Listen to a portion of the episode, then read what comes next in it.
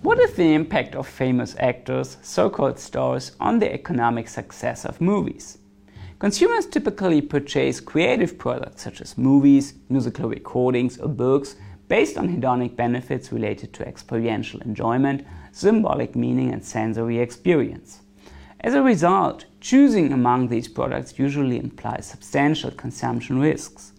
To assess the uncertain quality of such creative products like movies prior to consumption, consumers rely on information related to products' human brands.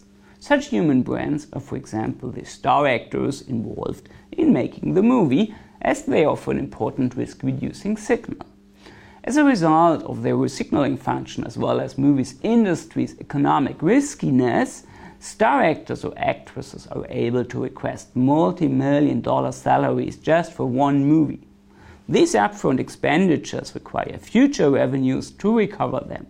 That makes stars being default independent signals of product quality. Moreover, it raises the question of whether investments in stars pay off, a question that has triggered enormous attention of both managers and scholars. Consumers' associations with a star or actress are either formed by the star's commercial success or their artistic recognition. Commercial and artistic dimensions of human brands are different signals. They may even correlate negatively. Existing empirical studies do not provide a clear cut picture of stars' impact on movie success. While some studies have found the expected significantly positive effect, other studies have not revealed any significant effects, and even a few studies have found a significantly negative effect. Against this background, in our work, we provide empirical generalizations with respect to commercial and artistic star power measures. We base our four empirical generalizations on a combination of two methods, namely a meta analytical approach and analyzing a comprehensive data set from the motion picture industry with roughly 1,500 movies, movies released in US theaters. As we find strong selection effects for both commercial and artistic measures of star power, studies should focus on controlling selection effects of stars quite rigorously in order to avoid substantial biases. Thus, we formulate our first empirical generalization.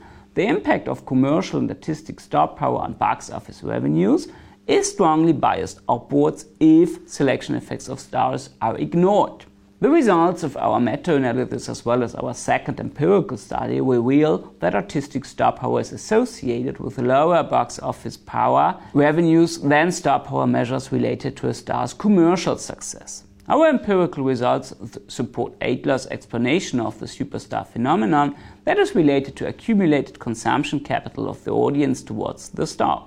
If artistic performance is defined as the star's most important talent, then Rosen's key argument that primarily the talent of the star drives star power is not supported by our results. Overall, our second empirical generalization, artistic measures of star power are associated with significantly lower box office revenues than star power measures based, measures based on commercial success. Managers in the motion picture industry should be aware that the value of stars is potentially overstated and should consider this issue in their budget allocation decisions particularly a relatively low mean correlation of 0.10 between star power and movie success raises concerns about the commonly held opinion that relying heavily on stars guarantees success. We illustrate that the impact of stars on movie success is only substantial when the movie includes commercially successful stars.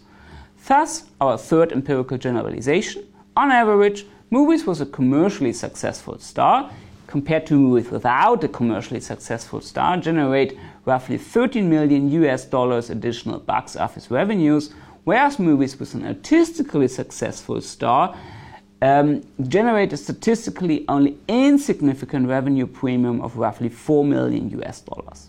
Our, finally, our fourth empirical generalization commercially successful stars have a statistically significant multiplier effect of 13% on other characteristics driving a movie's box office, while artistically successful star only have a smaller multiplier effect of about 9%.